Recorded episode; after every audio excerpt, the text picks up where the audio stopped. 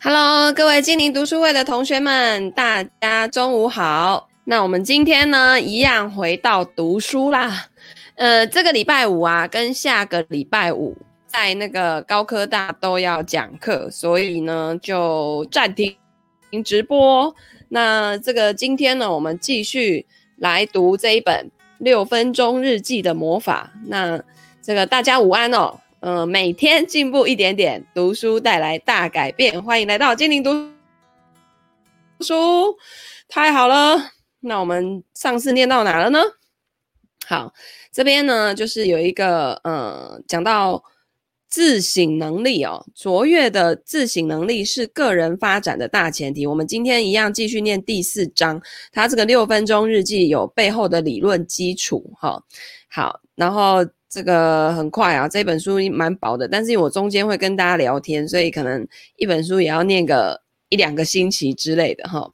好，来，科学研究指出啊，有卓越自省能力的人，在人生中几几近所有领域都更有优势。他们是比较优秀的计划者，也有高超的情绪处理方法。他们更加自律，还有专注，会做出更审慎的决定。还有一点很重要。他们更善于预测潜在的问题。如果呢，你连自己都不了解，你要怎么改善自己，并且提升生活的满意度呢？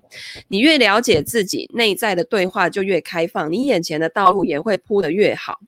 既然长期的快乐来看，持续的变化是不可避免的，那么你就应该避免困在自己的观点还有旧有的思考模式当中，对自己的选择采取一种直升机视角，会相当有助益，因为它能够促进你跟自己的对话更开放。当你的情绪经常表现得像是约束一，一直在抗拒任何变化。并且在你完全没有意识到的状况下，将你引导到特定的方向。此时呢，就是有意识的自我反省上场的时候。它可以作为任何改变的起点，让你观察自己的情绪，而不是被情绪占据，辨识出他们，而不被他们同化。这是让你远离思绪旋风跟混乱情绪的一种方法。借由这么做，你可以将自己的实际行动从情绪的自动跟任性反应当中解放出来。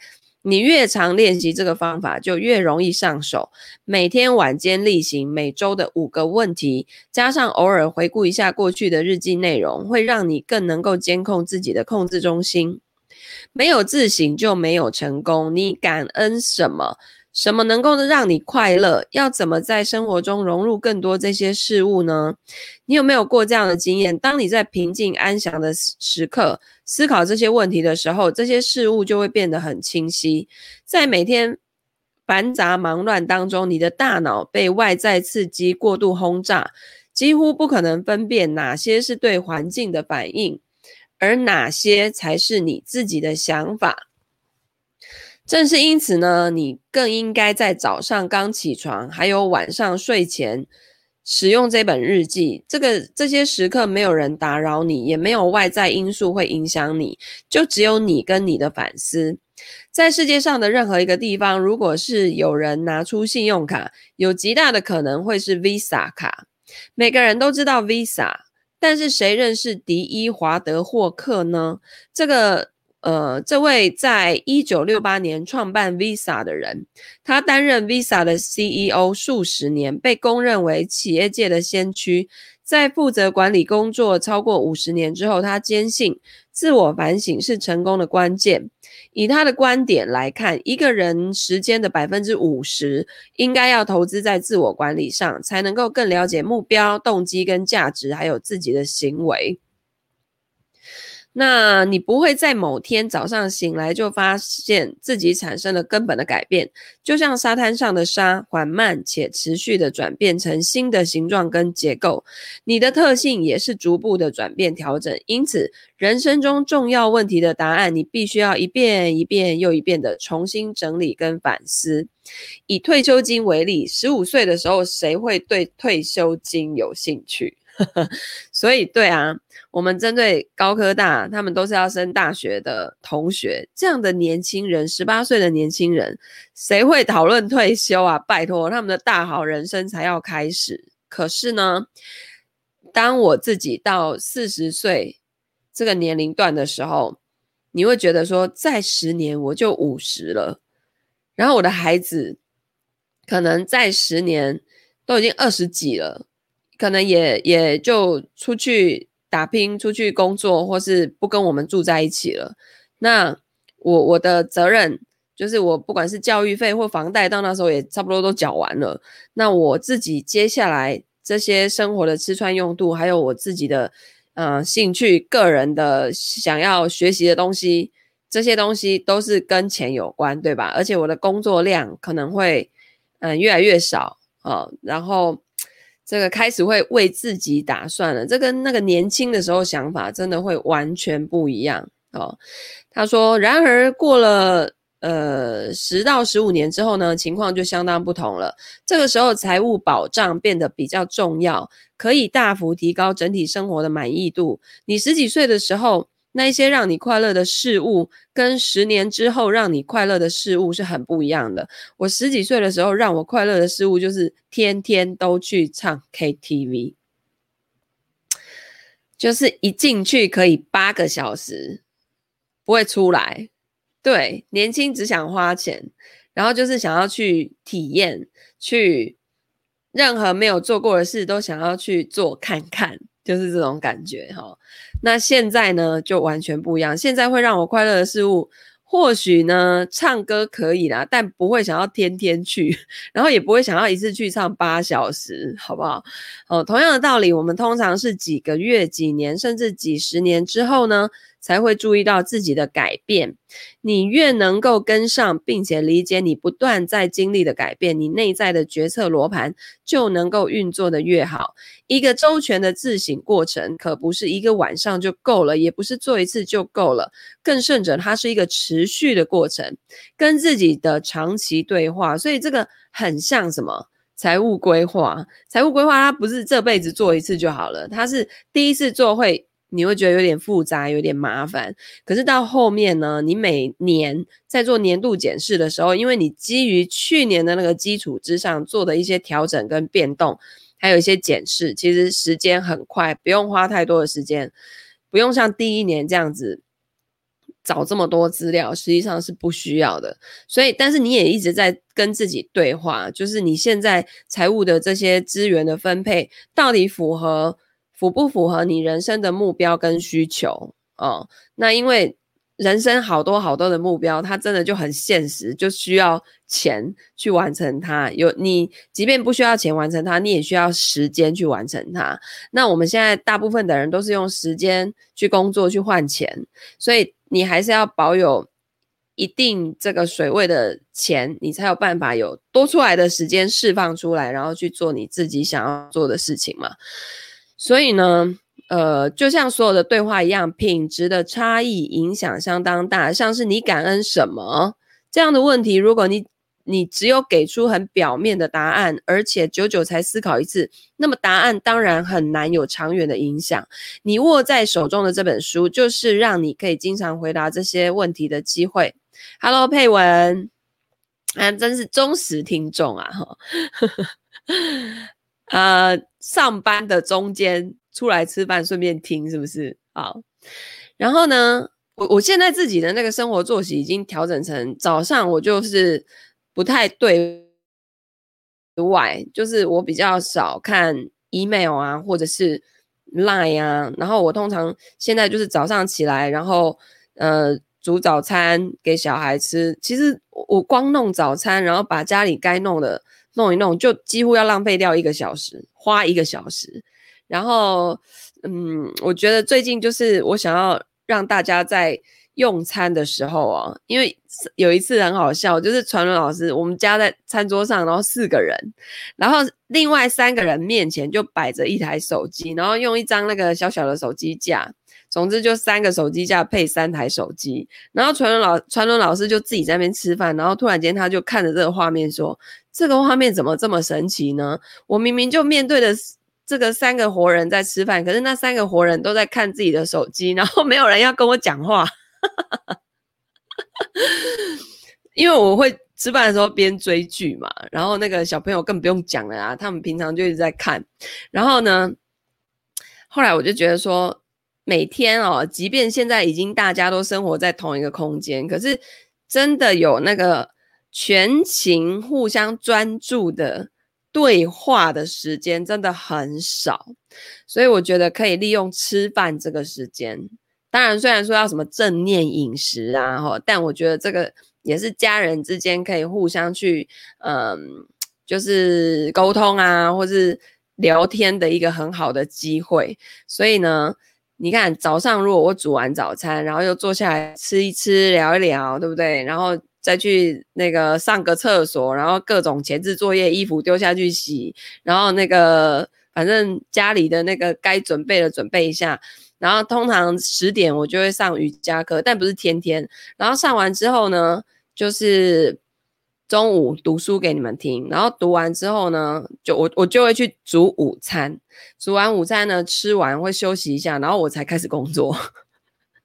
我觉得现在这样的 tempo 我我觉得还不错，就是早上的时间我是留给自己的，嗯，除非我有一些，嗯，譬如说财务建筑师的培训，他有时候是在早上的，然后像那种对外讲课是在早上的，那我可能就会早上就进入工作的状态，那。你看他这边说，你应该要留百分之五十的时间给自己哦。我们现在的人呢、真的就是一醒来，眼睛一睁一睁开啊，就像那个陀螺一样，这样一直塞一直塞，里弄塞里弄塞，有没有？然后很多时候我们忘记把一些时间去留给自己，是哈、哦，边吃边看老师直播。好的，所以啊，嗯、就是他说。你握在手中的这本书哦，就是让你可以经常回答这些问题的机会。你要去深入你的内心，然后用最少的时间去练习极有价值的自我反省。好，那有些人会说，诶，但是我已经知道我想要什么了啊。你大概会认为你早就知道自己想要什么了。譬如说，一个美满的家庭，呃，要更多钱，要好的食物，你想要独立自主。更多的权利，有些人想要更多的性，对不对哈？然后趣味、变化、假期之类等等的。当然，在相当概率的层面上，你知道你想要什么，但是让我们深入真实的本质，去看你真正想要的东西，以及对你而言，什么让人生更有意义。你可以回答以下的问题，譬如说，哪一件非常具体的日常活动能够让你快乐？像我，就是就是做瑜伽，然后而且要稍稍让我心跳大于一百四十的每，就是嗯、每分钟跳超过一百四十下的那一种速度，然后维持大概二十分钟就停了。你不用再多，再多你的那个身体其实会累，会负荷不了。你整个运动完应该是要神清气爽，而不是疲累累的那一种哦。然后再来就是跳 Zumba，Zumba，Z U M B A。你们如果没有接触过 Zumba 的人，真的可以去跳一下。那个整个光音乐，你整个灵魂就会开始舞动，好不好？就会很开心。所以。哪一件非常具体的日常活动能够让你快乐？这就是你要去找出来。然后你每天做的哪一件特定的小事情，能够让你接近更充实的生活？特定的小事情，譬如说我每天要对一个人提供价值。嗯嗯，譬如说像那个昨天，我就跟我大陆的那个同学一对一一对一聊天，然后他现在。他他很特别诶，他是一个之前被派驻在巴基斯坦的记者，然后他会讲那边的语言，然后呢，就是他现在回到大陆，想要做自己的个人品牌，然后因为他有一点点找不到方向，所以我就在跟他聊天的过程当中，给他一些。诶，就是因为我算过来人嘛，然后我就给他一些方向，他就觉得哇，简直是打开他卡住很久的点。那我就觉得这样子非常的好，对不对？然后像我平常每天啊，每天就是这样子跟你们聊天，对不对？虽然听的人不多，但我知道很多人都会去听重播，而且真的有人会把我去年去年开始读书的那个那个影片哦，就这样翻出来，然后从头给他听到尾，这样子还会打卡复习第一次，复习第二次，超级认真。对，然后佩文说。一起来就很忙，我不喜欢孤独，会找事情做。嗯，但是我觉得孤独跟把时间留给自己思考，这是两件事。你要学会跟自己相处，因为当你不知道你今天真正想要的是什么，你没有把时间放在关注自己上面，其实你这样忙久了，你的能量会一直是往外释放的，你一直在输出，可是你都没有输入，那个人久了会没有能量，会累。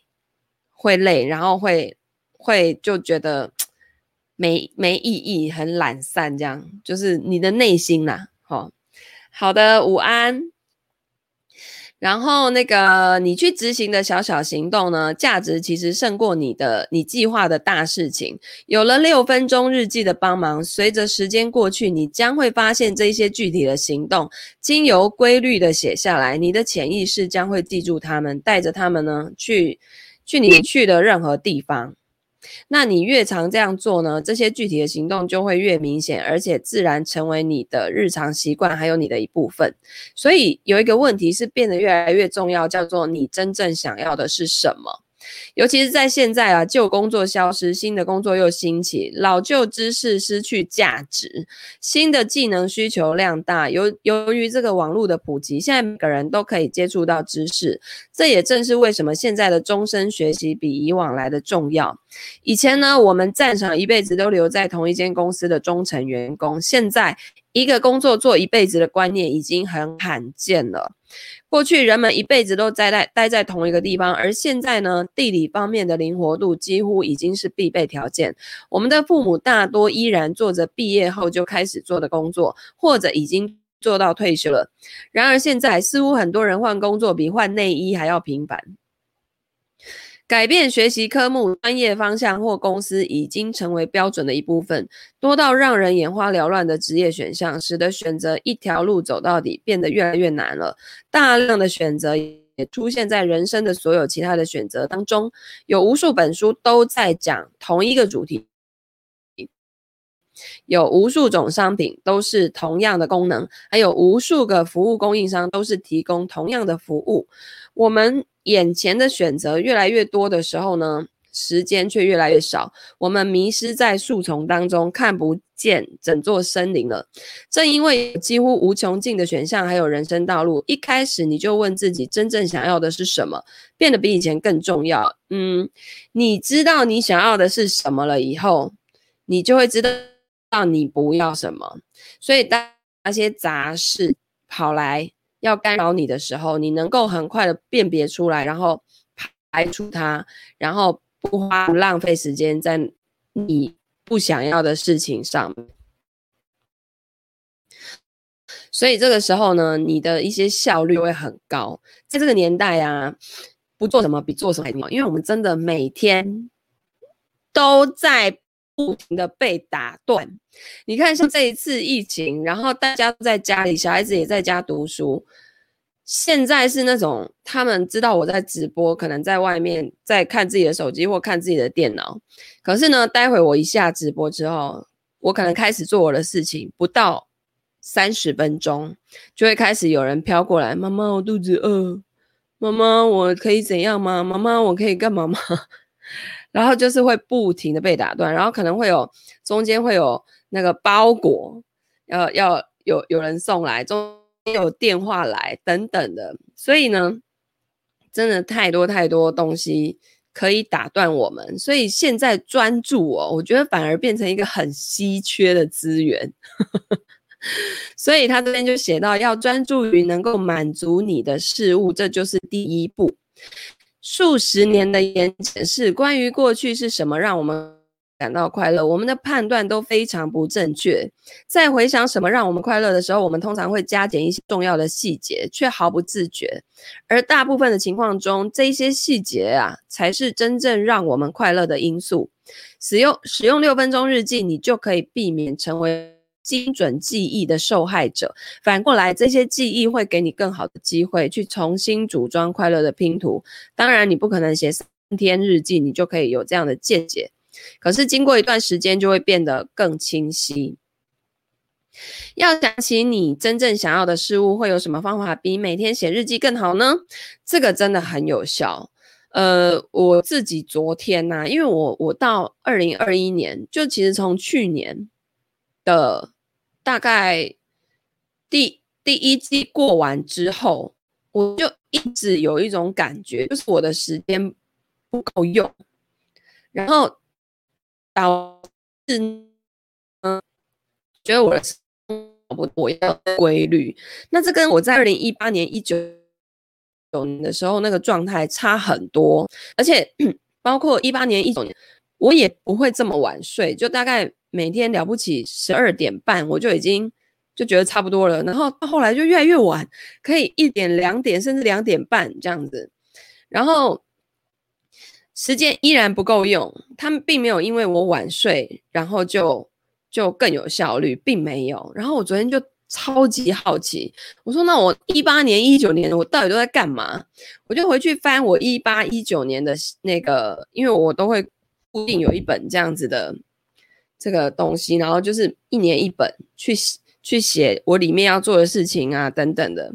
然后我就去看我一八一九年。但我发现，我一八一九年就是那时候还没有开始要去带团队的时候，我自己做自己的事情是游刃有余的。然后呢，每天甚至还有很多的时间可以去健身房找私人教练练身体，然后研究其他我有兴趣的事物。可是我就发现，哎，怎么从一那个二零年，反而疫情多了很多时间。待在家之后，效率并没有比较好哦，所以我就发现了，就从那时候最大的分别就是在于我开始要带团队，然后可能我要去思考每一个人在团队当中的定位，然后跟他的未来要往哪个方向，我还要花时间跟他们讨论，跟他们沟通，然后呃每个人的强项是什么，我要去发挥他们的优点，所以就会花比较多时间，然后再加上我把大陆的市场也打开了。所以呢，确实，真的就是时间的分配，专注更重要了。你要重要的事情，你要去再把它过滤出来哦。所以呢，这个就是你每天写日记的好处。每天写日记可以是你当天要做什么事，然后或是你当天什么灵感，你当天有什么想法等等的。好，他这边就写说，那你是在期待什么？你感恩什么？又是什么让你的日子很充实？透过每天回答这些问题呢，就是一遍一遍又一遍的在设置正确的心理程序。六分钟日记是一把能够替你开启非常巨大之门的小钥，它可以帮助你打开门，找出到底什么能够让你的人生快乐。然而，必须要穿越那一道门的就是你自己。好的，哎，第四章念完了，我们要来到第五章啦。第五章是什么呢？早晨例行。好，这边的早晨呢，我个人认为没有一定要什么五点半、六点起床。当然，你如果平常就这么早起，那是非常棒的。但是很多人他所定义的早起，是他起来之后的第一个小时要做什么啊？好，为什么这会是一天完美开始呢？你开启一个早晨的方式，通常就决定了你会拥有什么样的一天。六分钟日记里的早晨例行，目的是要释放多巴胺，确定你完全醒来了。多巴胺就是一种会让人家让身体快乐的一种荷尔蒙，然后它通常在运动的时候，你的心跳开始到达那个。最佳心跳速度的时候，最佳心跳速度的算法，哇，佩文这么早起，那你都几点睡啊？好。你是因为要上班吗？我记得你好像说过，你那个工作交通时间很长，对不对？现在还是吗？然后呢，那个就是那个多巴胺，通常是在你最佳心跳速度会是一百八，然后扣掉你的年龄。那像我四十岁，那我就是最大，你运运动最好的心跳就大概维持在一百四上下。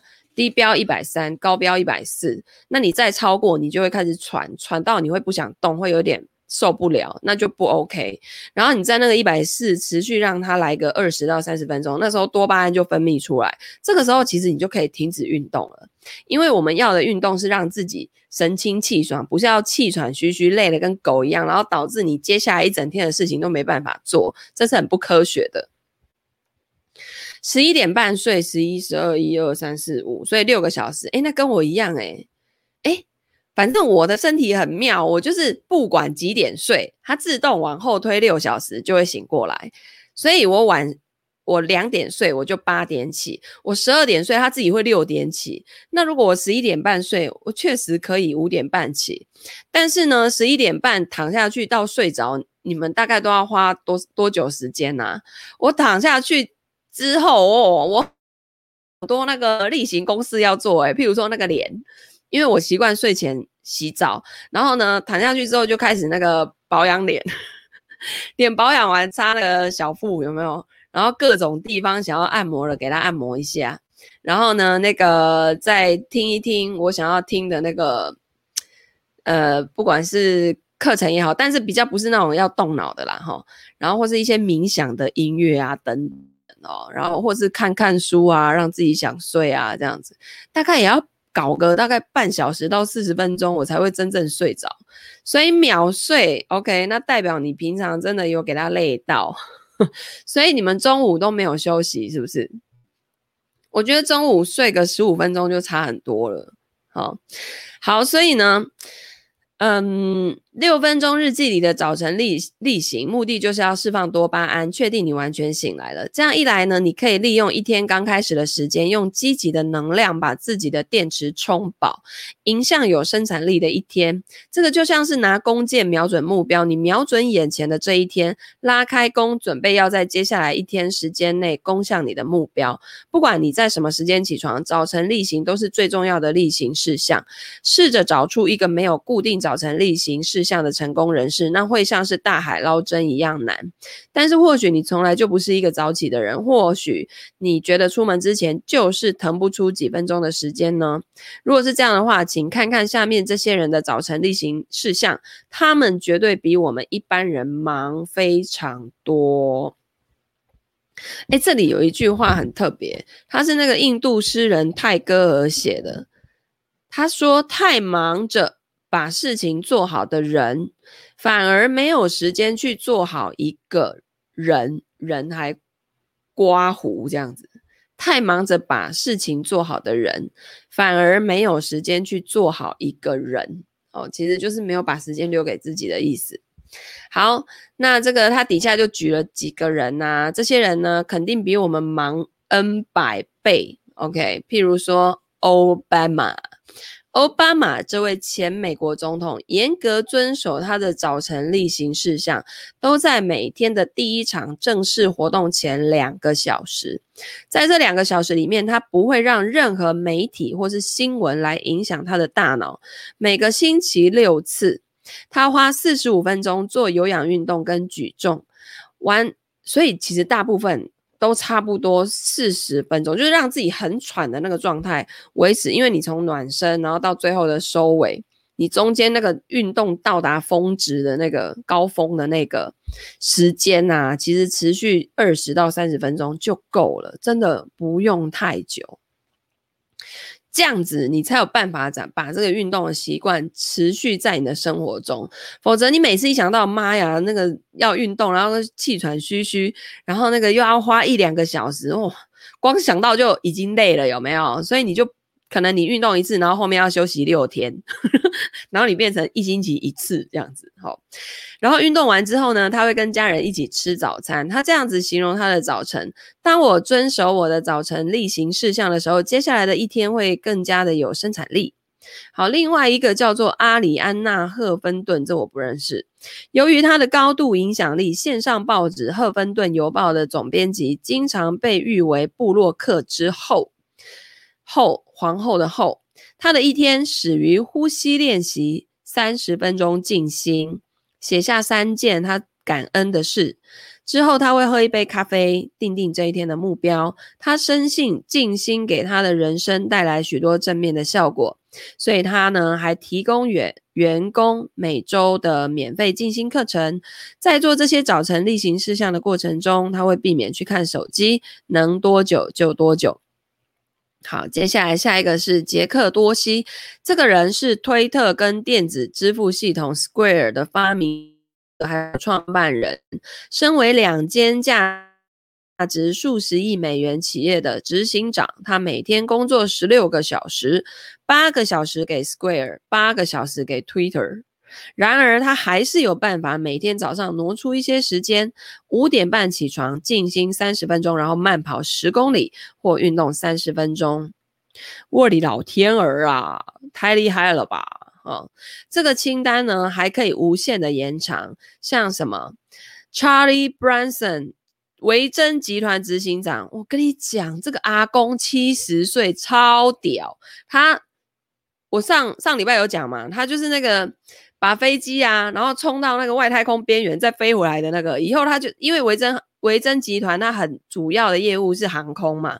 然后他以后就是要办那个太空旅行，诶，就是把客户载出去到太空站之后，可能体验一下那个太空漫步啊，然后再绕一下地球绕一圈啊，环着地球绕一圈啊，然后那个再再再飞回来。那以前火箭发射出去不是就没了吗？就只能用一次。现在飞机出去可以再回来，可以一直重复利用，诶，超猛！这些人不够忙吗？一定很忙。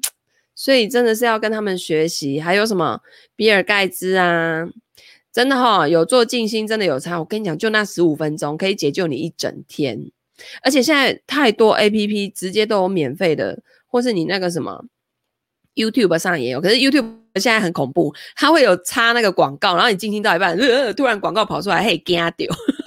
所以呢，你们尽量就去找那个可以一次播到底没有广告的，然后其实五到十分钟。真的就够了，好，好，然后呢，这个伍迪·艾伦、什么卡麦隆·迪亚、Stephen King、米蜜雪儿·欧巴马，好，就是这些很有名的人，他们全部都有自己遵循的早晨惯例，而且要知道哦，对啊，广告真的会吓到我，真的就是，哦，嘿咧心中来较无力的吼，直接中风，我跟你讲。所以呢，真的要很注意，尤其是在静心的时候，不要有任何的干扰。而且我们都习惯戴着耳机，对不对？然后如果那个广告突然间它声量又是更大的那种，今天还给他洗，所以自己要稍微注意一下。我现在都直接付费 Spotify，我真的觉得呢。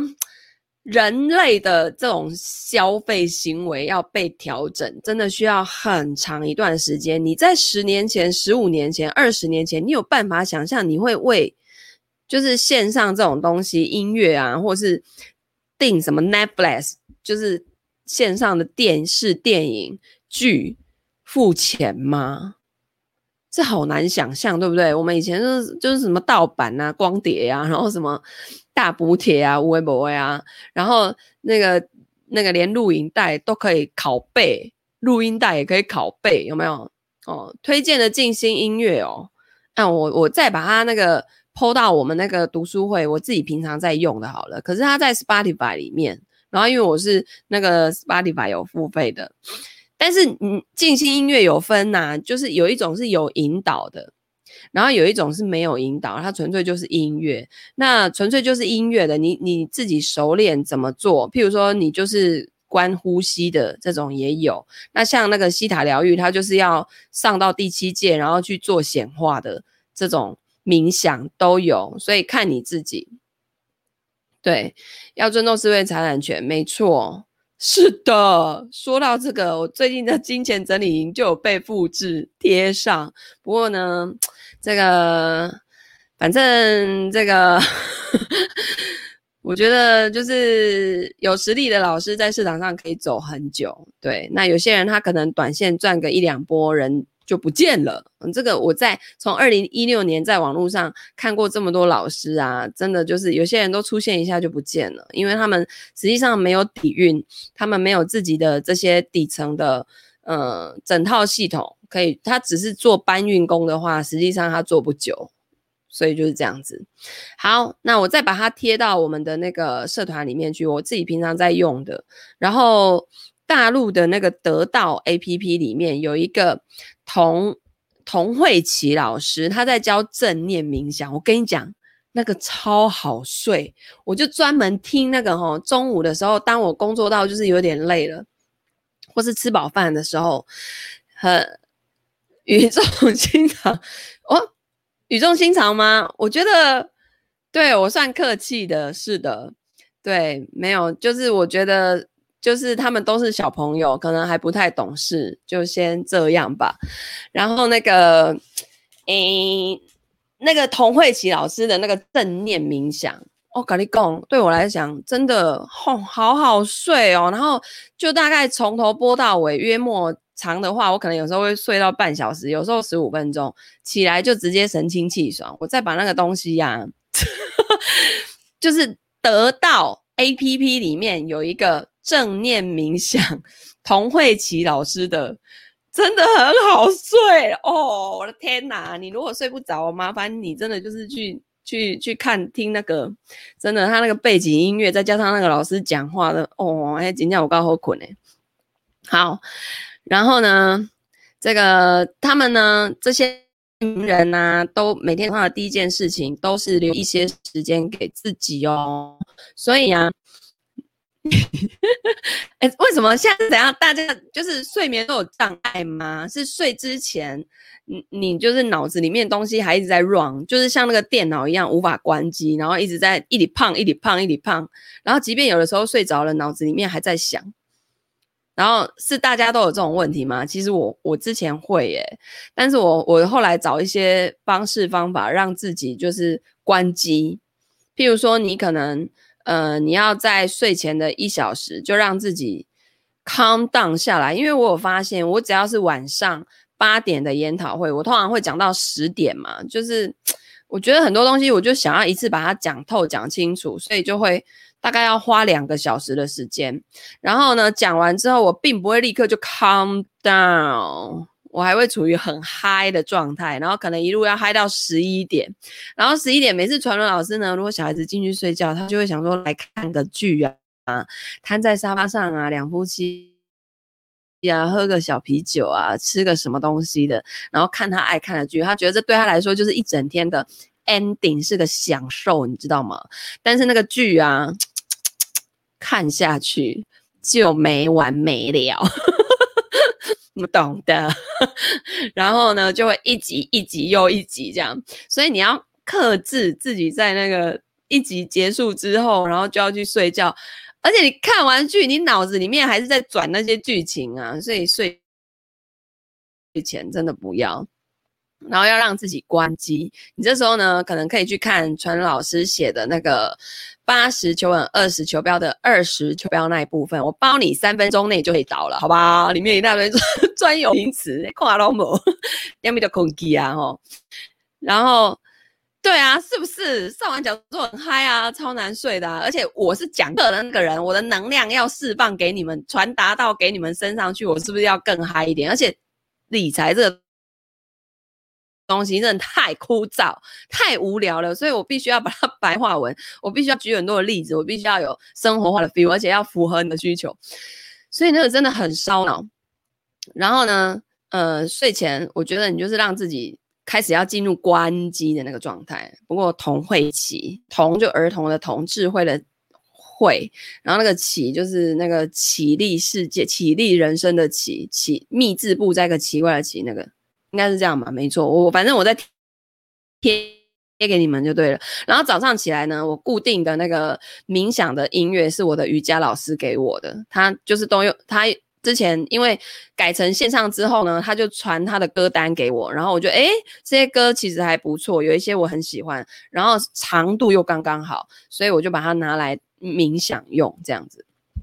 好，所以你一定要为珍贵的自己留一点时间。我们现在太多人都没有好好的去照顾自己，呃，除了身体很多人忽略之外，自己的内心也都常常忘记去忘记去滋养。自己了，所以呢，这里有一句话啊，这不是常常听到吗？你在遇到你搭飞机遇到紧急状况的时候，你要先戴好你的氧气面罩，再协助旁边的人。你自己都没顾好自己的，你泥菩萨自那个什么过过江自身难保了，你你岂不要让他照顾别人，对不对？好，然后最后自己很耗弱，这就我讲的，很多传统妈妈就是安内啊，但是就是一直。为家庭付出，真的，他们真的很辛苦，然后也也很值得，就是称称赞他们。可是他们都忘了回来好好的照顾自己，好好的滋养自己，然后最后就衍生成什么抱怨的能量，就会说我都是为了你们，然后我怎样怎样怎样。那其实听在家人的心中，就会觉得，嗯，这样是我们的错吗？我我有叫你这样吗？像我妈以前这样讲的时候，我就说奇怪，我有叫你生出来吗？自己要生那么多的，你保险套一个六十块不花，你现在一个人要花那么多钱，然后我妈就会，对，就会，哎呦，你看了，你看了，安内啦，公安内啦，公安内啦，然后我爸就会说，其实他讲的其实也是对，反正很妙就对了哈。自己要先顾好，在这项安全指示的背后有一个非常好的理由。你如果不能呼吸，你也没有办法协助其他人。同样的道理可以套用到日常生活当中。每一天早上，从你离开家的那一刻起，你的体力大多花在服务他人的事物上，一整天下来。你把自己的需求摆到一旁的频率超出想象，所以在那之前好好照顾自己的需求就更加的有道理了。这样一来呢，你可以为这一天把自己的电池先充满，而不是一大早就耗尽了电量。这绝对不是自私的行为，因为要记住。只有你自己先能够呼吸，你才能够帮别人呼吸。所以下一次当你觉得超累的，或是你觉得起得太晚了，你还是写一下六分钟日记，将自己摆在优先次序的最顶端。那一定要把多出来的这几分钟排进去，他写刻进去早上的行程当中。这里有一句话超棒，一个德国的哲学家说的，他叫做路德维希·安德烈斯。费尔巴哈，总之就是很长一串。他说：“你的首要责任是让自己快乐，只有你快乐了，你才能够让其他人快乐。” OK，好的。所以呢，这个我们今天的读书呢就要到这边结束啦。我要准备去这个煮中餐啦。然后今天后面所有的行程呢，也是接下来开始给他忙碌啦。但是我早上呢已经滋养过我自己了，所以同学你们呢一定也要这样子做哦。然后我们明天再继续来读书。所以如果你觉得今天的内容有启发，你也很喜欢的话，欢迎赞、分享、转发给你更多身边的好朋友。那我们就明天见啦，大家拜拜。